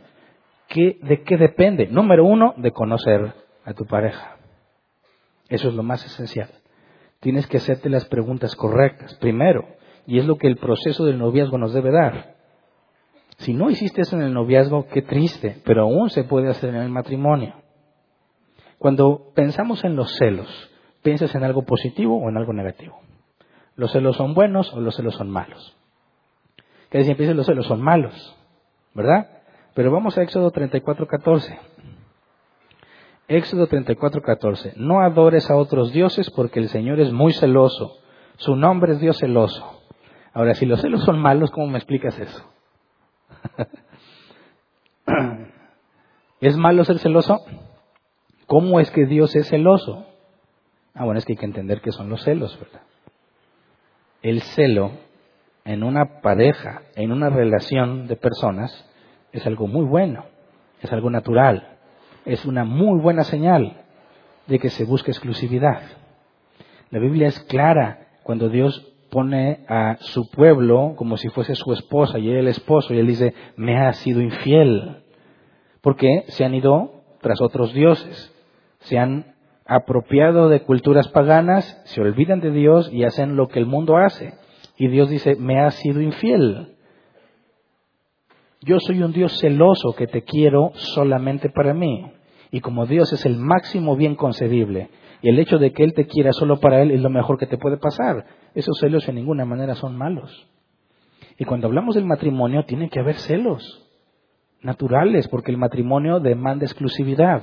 Y cuando una de las partes del matrimonio siente que no está siendo exclusivo y a otros se le están compartiendo cosas que él considera que no se deben de compartir, debe de sentir celos. Pero cuando yo hablo de celos enfermizos, estoy yéndome a un espectro muy distinto. Porque los celos buenos, los bíblicos, son propios de una relación exclusiva. Son naturales. Son una muy buena señal. Pero cuando hablamos de celos enfermizos, esos celos no están basados en la pareja, sino en las inseguridades de uno, en los temores de uno. Y expresar un celo en ese sentido enfermizo es cuando no estamos hablando de confianza, ni siquiera estamos hablando de intimidad, estamos hablando del temor que uno tiene de que lo dejen. Y el temor no viene de Dios. Y como quieren muchos cristianos celosos, enfermizos. ¿A qué se debe? ¿Están endemoniados? No, se debe en gran parte a una ignorancia acerca de su pareja. No la conoce. ¿Por qué digo esto? Te lo digo por experiencia. Lo mío, gracias a Dios, con su gracia y misericordia, se resolvió en el noviazgo. Y es lo que yo le he recomendado a muchos que padecen ese problema. El celo enfermizo está basado en una ignorancia y en una inseguridad. Y muchas veces ponemos la carga sobre el celoso, ya no sea celoso. Pero es imposible que simplemente deje de ser celoso, se requiere algo más. Vero puede ser testigo de que su vida fue muy difícil en esos tiempos porque teníamos la confirmación de que Dios quería que fuéramos marido y mujer. Estamos en el proceso de noviazgo sabiendo que nos íbamos a casar. No era para experimentar o a ver si Dios decía que sí. Empezamos el noviazgo partiendo de la confirmación de que Dios había dicho que sí. Entonces, nuestro noviazgo no era algo que pudiese deshacerse. Era algo que Dios había confirmado y teníamos que mantener hasta el matrimonio. cuando yo empiezo a tener falta de control en mí mismo, porque yo lo reconozco. Cuando yo vi a Verónica y me enamoré de ella, yo dije, una mujer como ella nunca estaría como alguien como yo. Nunca estaría conmigo. Además, no era el único que podía ver que ella era hermosa. Tenía muchas solicitudes y propuestas de personas que decía son mucho mejor que yo. ¿Por qué está conmigo? ¿Cómo le hago para mantenerla conmigo? Pues que nadie se le acerque ignorantemente, ¿verdad? Ya no sales, ya no te pones esa ropa, ya no saludas a nadie. Imagínate la presión, oye, Dios me dijo que me voy a casar contigo, y luego te pones así, ¿qué haces? Tuvimos que empezar a conocernos más. Ella tuvo mucha paciencia. Y yo tuve que empezar a pensar, ¿por qué está conmigo y no con todos esos con los que pudiera estar, que son mucho mejor que yo? mucho mejor prospecto que yo, en todos los aspectos. Bueno, ¿qué le hace estar conmigo? Tuvimos que sentarnos a platicar mucho tiempo. Tuvimos muchas discusiones sobre qué esperaba ella en la vida, qué esperaba yo, qué debería de hacer ella, qué haría yo, qué haría con su carrera una vez que tengamos hijos, qué voy a hacer yo. Y empezamos a tener que poner las cosas sobre la mesa y empezar a ver que lo que Dios había confirmado no nada más era algo sobrenatural y místico, sino que había mucha más evidencia en nuestras formas de ser y en nuestras formas de convivir y de pensar que demostraba que realmente éramos complemento. Al entender qué es lo que ella más le gusta de un hombre y saber que yo lo tengo, es un cambio impresionante en tu seguridad. Porque empiezas a entender, no estás cogiendo al azar o a ciegas. Hay un Dios sabio de por medio, que en su sabiduría y en su soberanía ha diseñado a dos personas que sean complemento una de la otra. Así que podrá estar güero y de ojo azul y podrá ser muy atlético, pero él no tiene lo que yo tengo, que es el diseño para estar con ella. Porque si Dios me diseñó para estar con ella, eso significa que nadie podrá hacerla tan feliz como yo puedo hacerlo por el diseño que Dios ha puesto en mí. Ella tuvo mucha paciencia y me demostró que me amaba, que me aceptaba, que Dios le había confirmado que yo era para ella y eso fue gradualmente acabando con la inseguridad. Porque yo ya no confiaba en mí o en mis disfraces, sino en lo que Dios había dicho, confirmado con la evidencia. Yo les he platicado otras cosas, nadie le hacía reír como yo. Y eso es una arma infalible. Porque cualquiera que quisiera, a ella le gusta mucho reírse. Cualquiera que quisiera pajarraco inmundo, carroñero, buitre, que quisiera ir ahí, llegó el momento en que dejé de preocuparme. Porque para mí era tan sencillo demostrarles que no podían hacerla tan feliz como yo, que ellos mismos se agüitaban. No eran competencia, no importa que tuvieran.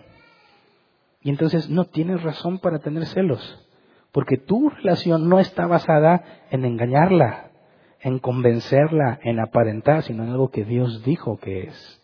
Y con la evidencia de lo que Dios ha dicho, no hay por qué estar celoso. Fíjate, en mi desesperación, cuando estaba en medio de los celos, acudía a muchas personas a pedir consejo. Me acuerdo que una vez había un predicador invitado, estaba hablando de cosas del matrimonio, yo me acerqué y le dije, yo tengo un problema de celos, me preocupa mucho que mi novia se vaya a ir con otro. Y él me dijo, mira, nada más te voy a decir una cosa. Si la yegua es mía, no me importa que le vean las muelas. ¿De qué? Te lo voy a decir una vez más. Así me dijo, ¿eh? Si la yegua es mía, no me importa que le vean las muelas. muchas gracias. Y me fui y dije, no sé qué me decía. Las muelas y la yegua. ¿Está diciendo que mi novia es yegua o qué? No entendí, no entendí. Hasta que después empecé, ¿por qué le ven las muelas a las yeguas o a los caballos? Cuando tú vas a comprar un caballo tienes que ver los dientes, porque en los dientes nos dice qué tan sano es el caballo. No puedes comprar un caballo sin haber examinado sus muelas. ¿qué es lo que me estaba diciendo él? Si la yegua es mía, no importa que otras quieran comprarla, yo no la vendo, es mía. ¿Me explico? Era demasiado profundo para mí en ese tiempo. Pero como empiezas a avanzar y empiezas a fundar tu confianza, ojo, no en la persona, no en tu pareja, sino en Dios, que fue quien los unió, entonces entiendes. Perdón la, analogía, pero la yegua es mía. Dios me la dio. Nadie puede ofrecerle ni darle lo que yo desde nacimiento, por diseño, tengo en, en mi naturaleza darle. ¿Me explico? Esa es la seguridad que todo matrimonio debe tener, aunque no hayas tenido un noviazgo cristiano. Porque ya les dije, ninguno puede pensar, a lo mejor me casé con la equivocada. No, porque la soberanía de Dios nunca deja de cumplirse. Y aunque tú nunca tomaste en cuenta a Dios en tu noviazgo, te casaste, te casaste según la voluntad de Dios. Eso indica que son tal para cual, con muchos errores y defectos, pero fue algo que Dios unió. Y las palabras que analizamos de Jesús era lo que Dios ha unido, no lo separe el hombre. Y en eso está basada la confianza. Oye, ¿te pasa por la mente que me puede ser infiel? Claro. Claro. ¿Hay alguna garantía de que nunca me va a ser infiel? Claro que no. Claro que no, porque yo no estoy confiando en que me va a ser fiel siempre. Yo estoy confiando en que nada pasa sin que Dios lo permita. Y aún si Dios permitiera una infidelidad, si Él lo permitió, Dice la escritura, todo obra para bien, entonces lo voy a aceptar si Él lo permite. Así que no tengo miedo de que ella me vaya a ser infiel, no porque confíe en ella, sino porque confío en que pase lo que pase, Dios tiene el control. ¿Me explico? Empezar a saber esto, aunque te dice dónde trabajar, dónde están los problemas, empieza a trabajar en tu seguridad, la seguridad que debe mantener un matrimonio firme sabiendo que es Dios quien los ha juntado, que es Dios quien les ha dado las capacidades que necesitan y que los va a sostener todo el camino. Pero tú tienes que hacer tu parte, conocer a tu pareja. Siéntense a platicar. Hablen de lo que piensan, de lo que sienten. Tu pareja es el único que aunque no esté de acuerdo, tiene que seguir ahí cumpliendo sus responsabilidades, buscando agradarte en todo. ¿Me explico? Yo espero que los que estén pensando en un noviazgo aprendan mucho de esto que estamos diciendo, para que aprovechen el tiempo sabiamente y utilicen el noviazgo para lo que es. Cualquier problema de celos en el noviazgo se debe de corregir, buscando la evidencia de Dios en ustedes y conociéndose sabiendo que si están juntos es porque Dios se lo ha dicho. y que si así van a permanecer es principalmente en obediencia a Él. Cambiaré el físico, pero no lo que Dios ha puesto. Vamos a cambiar físicamente todos, pero la esencia debe seguir siendo la misma. Y no vamos a ser atractivos de la misma forma porque ni siquiera nos siguen gustando las mismas cosas. Ni siquiera las personas permanecemos constantes en nuestra manera de ser. Cambiamos. Cambian los gustos, cambian los deseos. Cuando tú hayas hecho esto, ok, alégrate trabajando en eso, pero te aseguro que en un año ya no van a ser esos mismos. Porque el momento en que tú tengas aquí nueve, ocho, nueve, nueve, nueve, estos ya no van a ser sus principales deseos. ¿Verdad? Esos ya los tengo. Ahora me falta esto, esto y esto. Y ahora hay que trabajar otra vez. Nunca vamos a acabar. Por eso, cuando los hijos se vayan, no van a quedar dos desconocidos viviendo en la misma casa. ¿Y ahora qué hacemos? No. Cuando los hijos se vayan, el matrimonio debe recuperar el noviazgo que tuvo. Porque ahora tienen todo para disfrutarlo. Tienen casa, tienen trabajo, tienen hijos grandes, tienen una vida recorrida y lo que resta es disfrutarse uno al otro hasta que la muerte lo separe. Pero casi nadie llega a eso. ¿Verdad? ¿Por qué? Por el pecado. Porque no se conocen. Conoce a tu pareja. Es bueno para tu pareja y es muy bueno para ti. Si no lo haces, estás pecando. Y no te sorprendas que un día, sin esperarlo, tu matrimonio se acabe. Y te va a parecer una sorpresa, porque estabas en ignorancia absoluta. Y no vas a poder decirle a Dios, ¿por qué, Señor? ¿Cómo que por qué? ¿Cómo que por qué? Por tu negligencia. ¿Verdad? Así que tenemos muchas cosas que hacer, ¿verdad? Y esa pareja que Dios te dio siempre está cambiando. Nunca es igual. Hay que hablar. Programen, yo sé que todos están muy ocupados, pero lo dije incluso el domingo pasado, programense un día, una cierta, ciertas horas o cierto tiempo para ustedes, donde se sienten a platicar sobre ustedes. Hagan este ejercicio. Y no van a salir peleados después de ver las prioridades. Esto es información útil para ti. Cada quien enfóquese en lo suyo y empiece a tener firmeza en su matrimonio. ¿Verdad?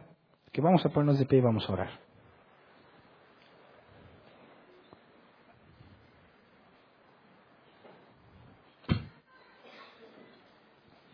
Gracias.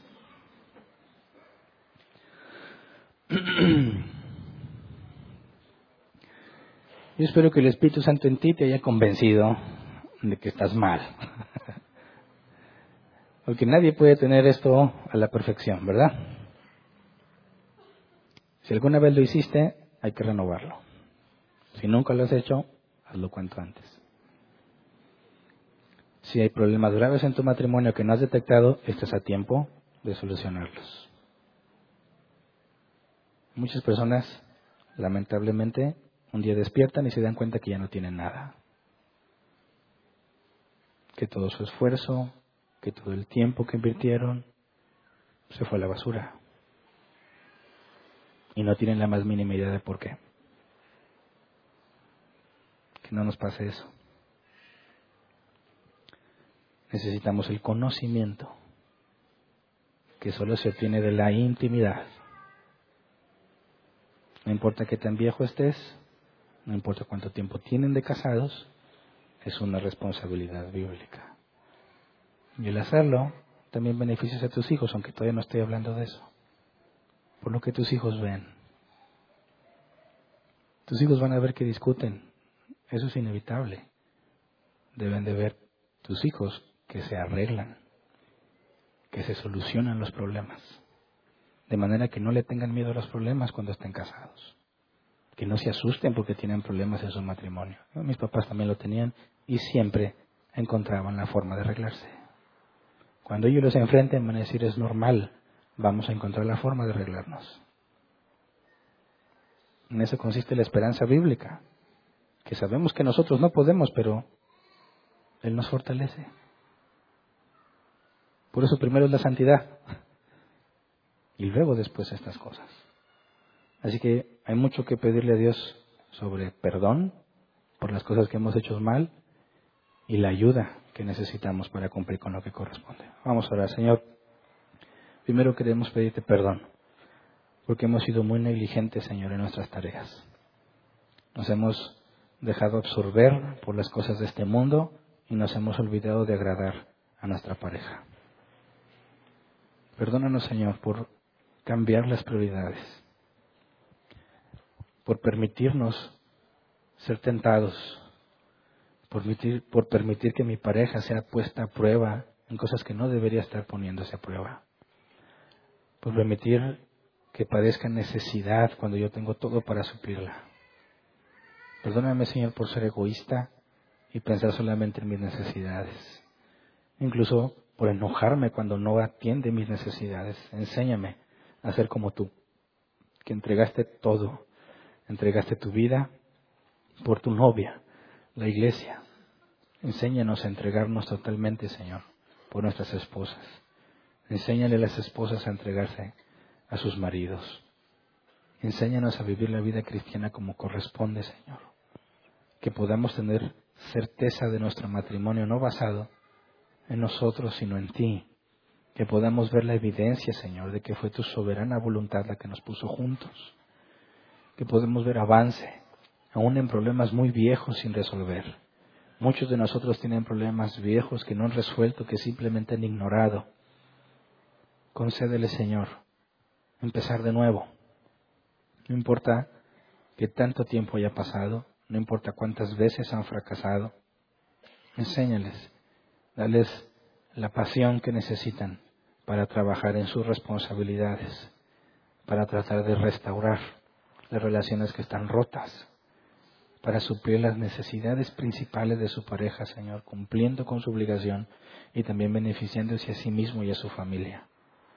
Enséñanos, Padre, lo importante que es llevar la vida matrimonial como corresponde, tratarnos unos a otros en pareja como corresponde, Señor, haciendo cada uno lo que debe hacer, confiando en ti, en que tú eres la parte que está fuera de nuestro alcance, que tú cambies la disposición del corazón que tú pones el querer como el hacer en nosotros, Señor. Revive, por favor, el fuego en los matrimonios, la pasión por hacer las cosas, la iniciativa por conocerse, Señor. ¿Alguna vez la tuvieron y se apagó? Negligentemente la dejaron apagada. Concédenos, Señor, encenderla nuevamente. Que podamos sentir un deseo renovado por estar bien con nuestras parejas, un deseo renovado por restaurar las cosas que están mal un deseo renovado por hacer lo que sabemos que nos corresponde hacer, cueste lo que cueste. Sabemos por tu palabra que si pedimos conforme a tu voluntad no será hecho. Y lo que estamos pidiendo al Señor, sabemos, lo hemos visto, es tu voluntad. Así que confiamos en que veremos cambios, veremos resultados, Señor. No nos entregues a nuestras propias decisiones. Corrígenos, disciplínanos, Señor, para que andemos en caminos rectos delante de ti, Señor que no solo mi familia se beneficie, sino también la iglesia. También la sociedad, Señor, teniendo familias fuertes, familias que resisten los días malos, hijos que aprenden cómo debe funcionar la familia, que aprenden cómo es la vida matrimonial, que aprenden que los problemas no son el problema si se solucionan. Gracias, Señor, porque nos permites comprender, nos permites ver y confiamos que también podrás el hacer, Señor. Amén. Pueden sentarse.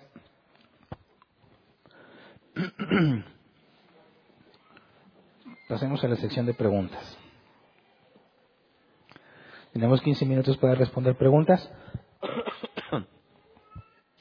Si alguien tiene preguntas, levanta su mano y se lleva el micrófono. No se requiere antigüedad. Aunque sea la primera vez que estés aquí, puedes preguntar. Si nos queda tiempo de los 15 minutos, pasamos a responder preguntas en línea si las hay. ¿Sí? ¿No? ¿Me podrían ayudar con este micro? ¿No se oye? Ah, está apagado. ¿No?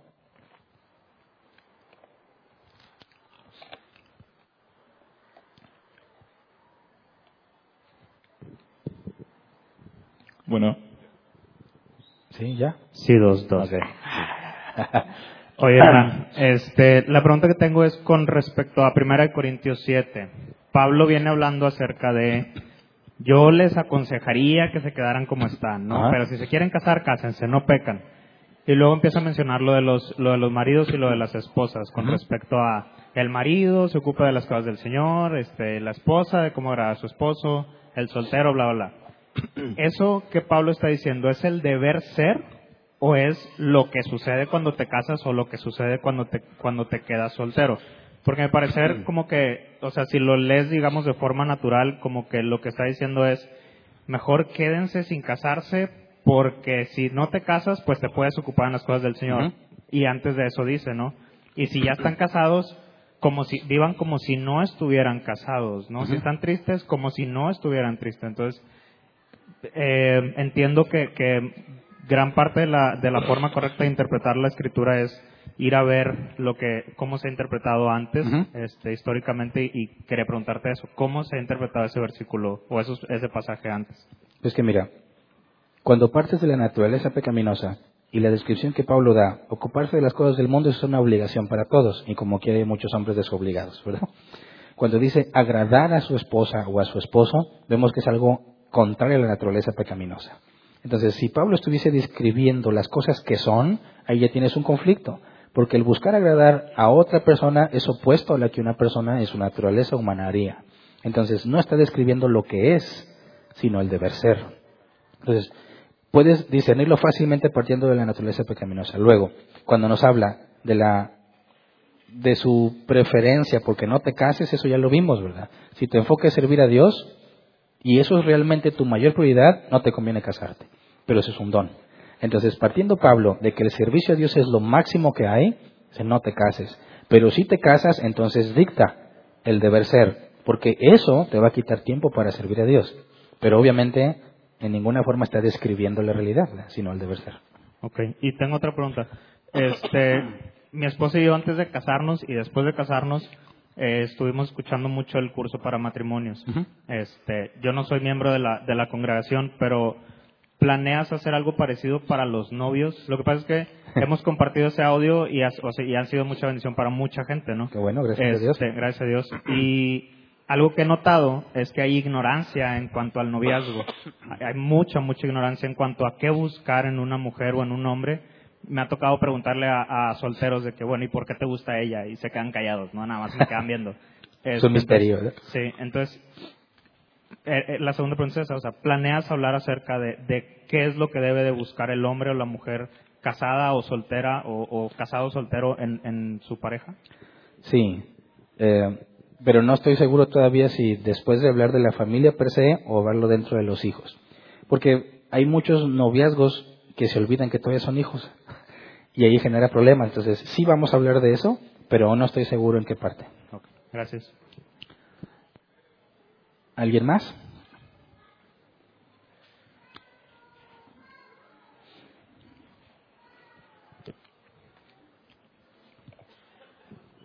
Buenas tardes. Buenas tardes. Em, mi pregunta es, por decir, mencionabas, por ejemplo, lo de las cinco prioridades entre el esposo y la esposa.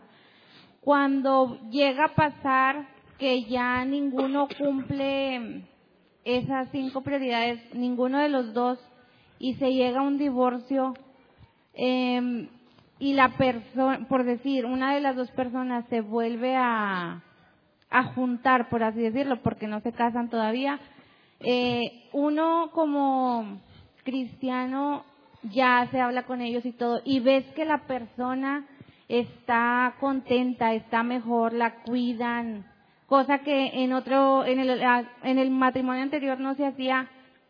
Uno debe de juzgarlos, de apartarnos de ellos o, ah, o cómo debemos reaccionar nosotros hacia esa, hacia esa relación. O sea, debemos juzgar hasta llegar a un punto de apartarnos de, ellos. Depende.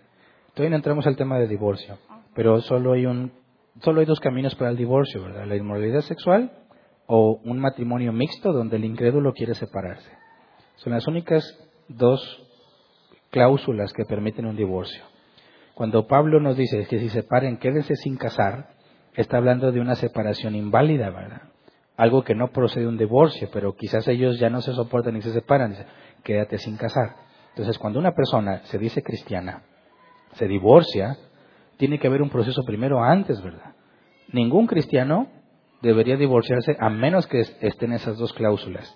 Y si lo están haciendo sin esas cláusulas, tiene que pasar por un proceso de disciplina en la iglesia, porque su comportamiento, aunque su vida matrimonial es privada, su comportamiento es una clara rebeldía a las escrituras.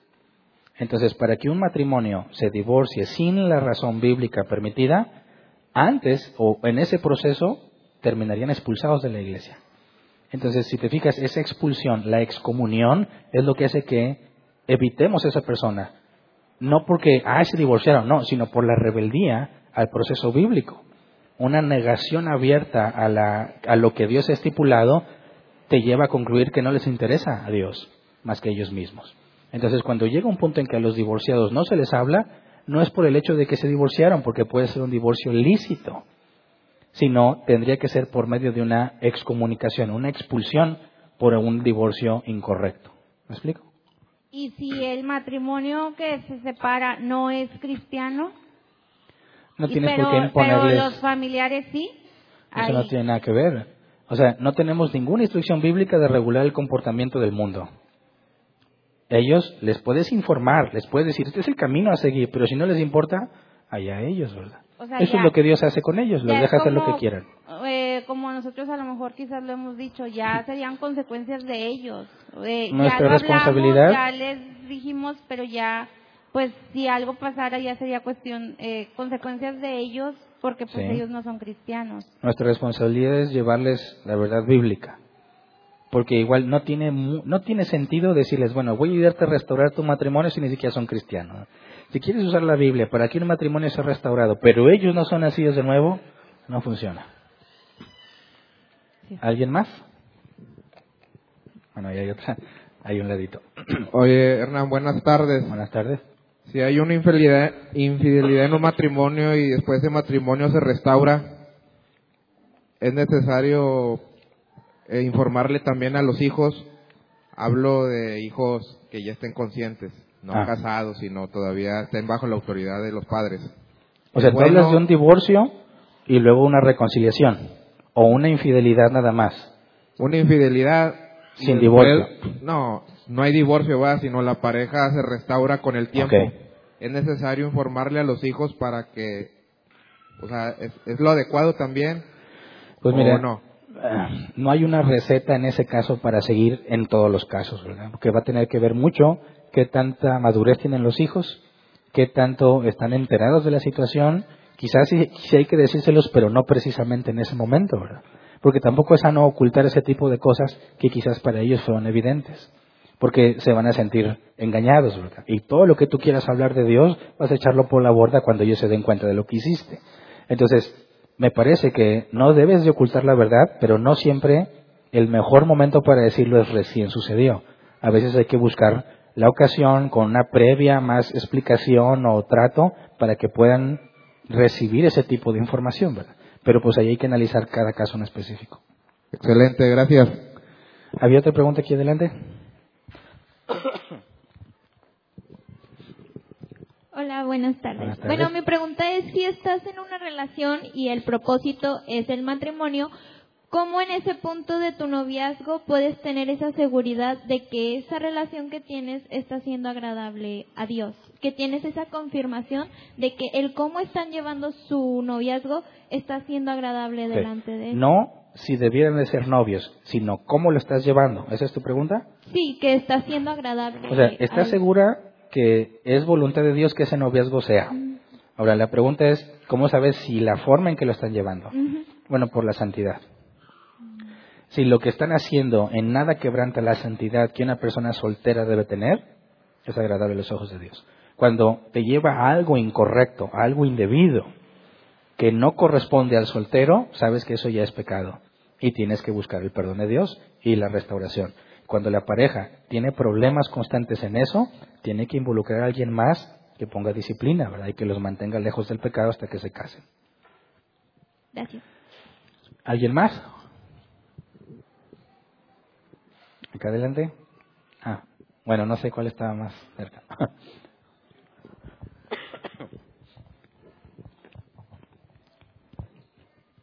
¿Sí? Ah, la pregunta es, Hernán, si estoy equivocado, corrígeme. Bueno, hace tiempo, tiene mucho, platiqué contigo y yo te hice una pregunta, ¿verdad? La pregunta es, vuelvo a lo mismo, si hay una infidelidad en un matrimonio, la consecuencia es el divorcio. Pues lo acabamos de comentar, ¿verdad? Y es bíblico. Pero ¿se puede restaurar la pareja o no se puede restaurar? Sabemos que nuestra cultura mexicana, pues desgraciadamente, terminan a veces mal, ¿va? Y es muy difícil.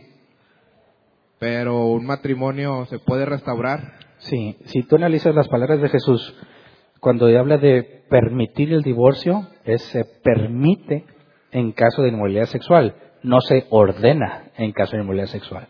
Es decir, siempre la alternativa va a ser la restauración. En ningún momento buscamos la disolución del matrimonio, porque es una permisión. Es algo que Dios permite. Si, si el afectado decide que él no puede soportar más eso, está en su derecho de elegir el divorcio. Pero obviamente yo como anciano y cualquiera va a buscar que considere la oportunidad, obviamente con todo un proceso que lleva de por medio, ¿verdad? Que el, el infiel demuestre su arrepentimiento, como debe de ser. Y si se cumple eso, pues que haya una restauración. Pero queda propiamente a la decisión del afectado si toma ese permiso o no lo toma. Ok, ahí no entraría, bueno, muy a los extremos, va. Si vuelve a pasar años después, se volverá a perdonar y a restaurar o ya habría ya un problema ahí. Aunque la pareja esté de acuerdo. Perdóname, estoy yendo a los extremos, pero es bueno. Muchas veces en los extremos es cuando entendemos mejor el problema.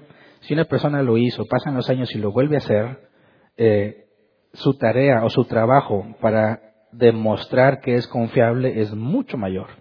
Y el proceso sería mucho más difícil, porque estás hablando de una reincidencia, lo que indicaría que muy probablemente todo lo que había hecho anteriormente era falso.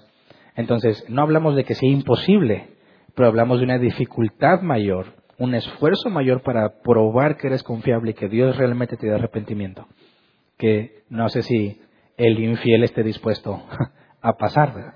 Porque no se trata de que la persona afectada diga, bueno, pues ya te perdono y ya. No ese es el procedimiento. Sin arrepentimiento no hay perdón de pecados. Lo primero que se tiene que demostrar es el arrepentimiento genuino. ¿Alguien más? Aquí, ¿verdad? Sí, buen día. Eh, tal vez, pastor, eh, la pregunta del hermano le pueda dar un poco más de luz el libro de Oseas, la vida del profeta Oseas, y si tal vez le pueda servir. Pastor, la palabra de la que nos has enseñado esta mañana es la misma que se menciona en Mateo 7:23. Esa es la pregunta. Cuando dice, apartados de mí, hacedores de maldad, nunca os conocí. Se refiere a lo mismo, esa comunión íntima de Dios. No que Dios no haya conocido a ciertas personas porque Él todo lo sabe. ¿Estoy en lo correcto? ¿Sí es lo mismo? Es la misma palabra, ginosco. Ok. Pastor, respecto a la relatividad, es la palabra que viene a mi mente usar cuando hablas o decías o dices de sobre gustar o agradar. Ah, viene a mi mente Abraham dándole gusto a Sara, que era su pareja, y le dice, pues ahí está la sierva, ¿verdad? Y, y haz lo que tengas que hacer. Entonces Abraham le da gusto, bueno. Y luego yo no sé si Ananías le haya dado gusto a Zafira o Zafira le haya dado gusto a Ananías, pero parece ser que se ponen de acuerdo y los dos le mienten al, al Espíritu Santo. Digo, si se podía decir mentir porque él todo lo sabe. A lo que voy es a esto, pastor. Ya no digamos la relatividad física, tú lo mencionaste, nuestros cuerpos van cambiando, se van deteriorando y, es relativo. Y digo, no creo que alguien se case con alguien que no le gustó. Como para que, oye, ¿te gusta o no te gusta? Pues por eso te casaste con él. Bueno, entonces, ese sentido, pastor, de cierta relatividad en cuanto a darle gusto a tu pareja, por eso pongo el ejemplo de Sara, Abraham haciéndole caso, por así decirlo, a, Sara y a Ananías y Zafira. Estamos hablando, pastor, de que siempre y cuando ninguno de estos puntos, eh, estamos partiendo del primer fundamento, del, primer principio que es... La primera jerarquía... Sea de conforme a las cosas de Dios, en el temor de Dios, sometidos unos a otros en el temor de Dios. O sea, eso se da por sentado, ¿verdad? Acuérdate que estamos hablando de las jerarquías, la número dos. La primera es la santidad. Entonces, no puedes complacer a tu esposa a costa de tu santidad, porque la primera prioridad es que sea santo. O sea, partimos de eso, que ninguna de estas debe estar por encima del punto de la primera. Gracias. Ah, se acabó el tiempo, iba a decir si alguien más. Bueno, terminamos entonces con la sesión de preguntas. Eh, eh, despedimos a los que nos acompañan en línea. Si Dios quiere, eh, esperamos tenerlos con nosotros también el próximo domingo. El miércoles no hay estudio por las fechas de fin de año. El jueves este tampoco hay sesión de preguntas por las mismas fechas, pero a partir del próximo, eh, de esta semana a la otra, ya se retoman las actividades normales. Muchas gracias por estar con nosotros y espero que nos acompañen también en las próximas reuniones.